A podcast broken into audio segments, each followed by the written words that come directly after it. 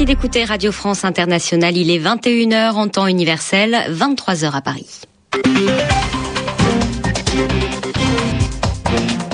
Chloé Cambrelin.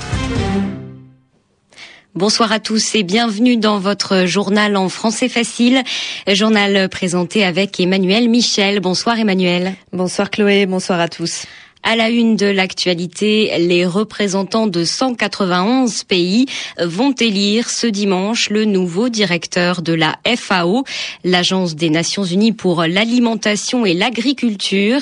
La FAO qui lutte, qui combat contre la faim dans le monde, qui touche 6 milliards de personnes. Des corps ont été retrouvés sur les lieux du violent accrochage qui a opposé hier vendredi l'armée mauritanienne à des combattants d'Al-Qaïda au Maghreb islamique. Et puis Amnesty International demande au gouvernement égyptien de tourner la page de l'époque d'Osni Moubarak. L'organisation veut que l'Égypte abandonne, annule certaines lois qui étaient en place avant le départ de l'ancien président égyptien. Le journal en français facile. Le nouveau directeur général de la FAO, l'Agence des Nations Unies pour l'alimentation et l'agriculture, doit être élu ce dimanche. Oui, il doit être élu par les représentants de 191 pays réunis à Rome, en Italie. Il y a six candidats pour remplacer le Sénégalais Jacques Diouf, qui occupait le poste depuis 17 ans. L'une des priorités de la FAO, c'est la lutte contre la faim dans le monde. 6 milliards de personnes souffrent encore de malnutrition, c'est-à-dire qu'elles ne peuvent pas manger assez ou correctement. Et c'est un scandale, explique Jean Ziegler. Il est chargé des problèmes alimentaires au comité consultatif des droits de l'homme des Nations Unies la faim, la destruction, le massacre quotidien de la faim et le scandale de ce début du siècle. Tous les cinq secondes, un enfant dessous de 10 ans meurt de faim, 37 000 personnes meurent de faim tous les jours et presque un milliard de personnes, nous sommes 6,7 milliards d'êtres humains sur Terre, et gravement et en permanence sous-alimentés, invalides, n'a pas de vie sexuelle, familiale, de, de travail, à la vie détruite euh, par la faim. Et la malédiction augmente puisqu'elle se reproduit biologiquement. Des centaines de millions de femmes sous-alimentées donnent naissance à des enfants, soit endommagés fetalement, soit qui n'ont pas de lait. Enfin, ce sont des crucifiés de naissance. C'est un scandale d'autant plus grand que le même rapport sur l'état de l'alimentation dans le monde qui sort tous les ans par la FAO, qui personne conteste les chiffres, dit que l'agriculture mondiale, dans l'actuel développement de ses forces de production, pourrait nourrir normalement 12 milliards d'êtres humains, c'est-à-dire le double de la population mondiale. Il n'y a donc aucune quelconque fatalité. Un enfant qui meurt de faim, maintenant où nous discutons, est assassiné. Jean Ziegler, interrogé par Benoît de Solmignac. Des corps ont été retrouvés sur les lieux du violent accrochage qui a opposé hier, vendredi, l'armée mauritanienne à des combattants d'Al-Qaïda au Maghreb islamique. Selon une source anonyme dans l'armée mauritanienne citée par l'agence France Presse, des combattants d'ACMI ont été tués. L'organisation Amnesty International demande à l'Égypte d'abroger, c'est-à-dire d'annuler, les lois répressives qui étaient en place quand Hosni Moubarak était président. Le président d'Amnesty International, Salil Shetty, était au Caire ce samedi et il a dit qu'il était inquiet de voir, par exemple, que des tribunaux militaires jugeaient des civils et que la loi sur l'état d'urgence était maintenue toujours en place. Le problème avec les autorités, c'est qu'elles fonctionnent toujours selon les lois et les pratiques du régime Moubarak. Beaucoup d'institutions et de lois restent inchangées et d'anciens responsables sont toujours en place. Prenons la loi sur l'état d'urgence. Son maintien n'est plus du tout justifié et elle présente un risque pour le processus électoral, tout comme les cours militaires. 7 à 10 000 personnes sont passées devant ces tribunaux. Et puis il y a encore des lois restrictives sur les médias qu'il faut abolir. Les autorités sanctionnent toujours les blogueurs dès qu'ils osent critiquer le régime. Toutes ces vieilles pratiques, euh, comme une autre loi qui punit les manifestations, appartiennent au passé et doivent être mises au rebut. Salil Shetty joint au téléphone par Harim Lipold.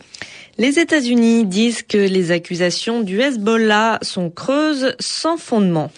Hier euh, vendredi, Hassan Nasrallah, le chef du mouvement chiite libanais, a dit que deux espions de la CIA, les services secrets des, États-Unis, avaient pénétré, étaient entrés dans son organisation.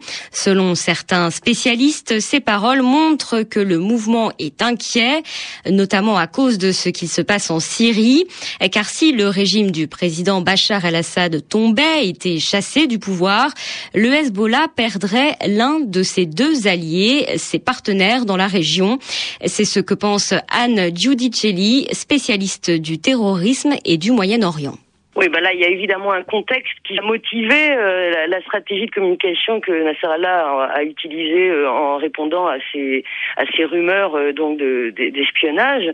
Le parti Hezbollah est, est, en très mauvaise posture du fait de la situation en Syrie, puisque lui, mouvement de la résistance historique, incarnation tel qu'il tel qu'il se présente, mouvement donc qui a toujours soutenu les résistances des peuples, se retrouve de fait en porte-à-faux puisqu'il euh, doit euh, faire avec un régime qui le soutient et qui le soutient et une population qui se révolte contre ce, ce régime.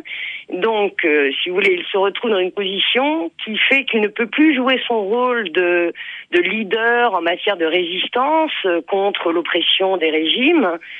Et en même temps, il a besoin de ce régime et l'affaiblissement, voire la chute euh, du régime Assad porterait un grave préjudice à sa stabilité à lui en tant que groupe et à sa, sa, sa capacité d'influence euh, sur le Liban. Les propos recueillis par Catherine Roland.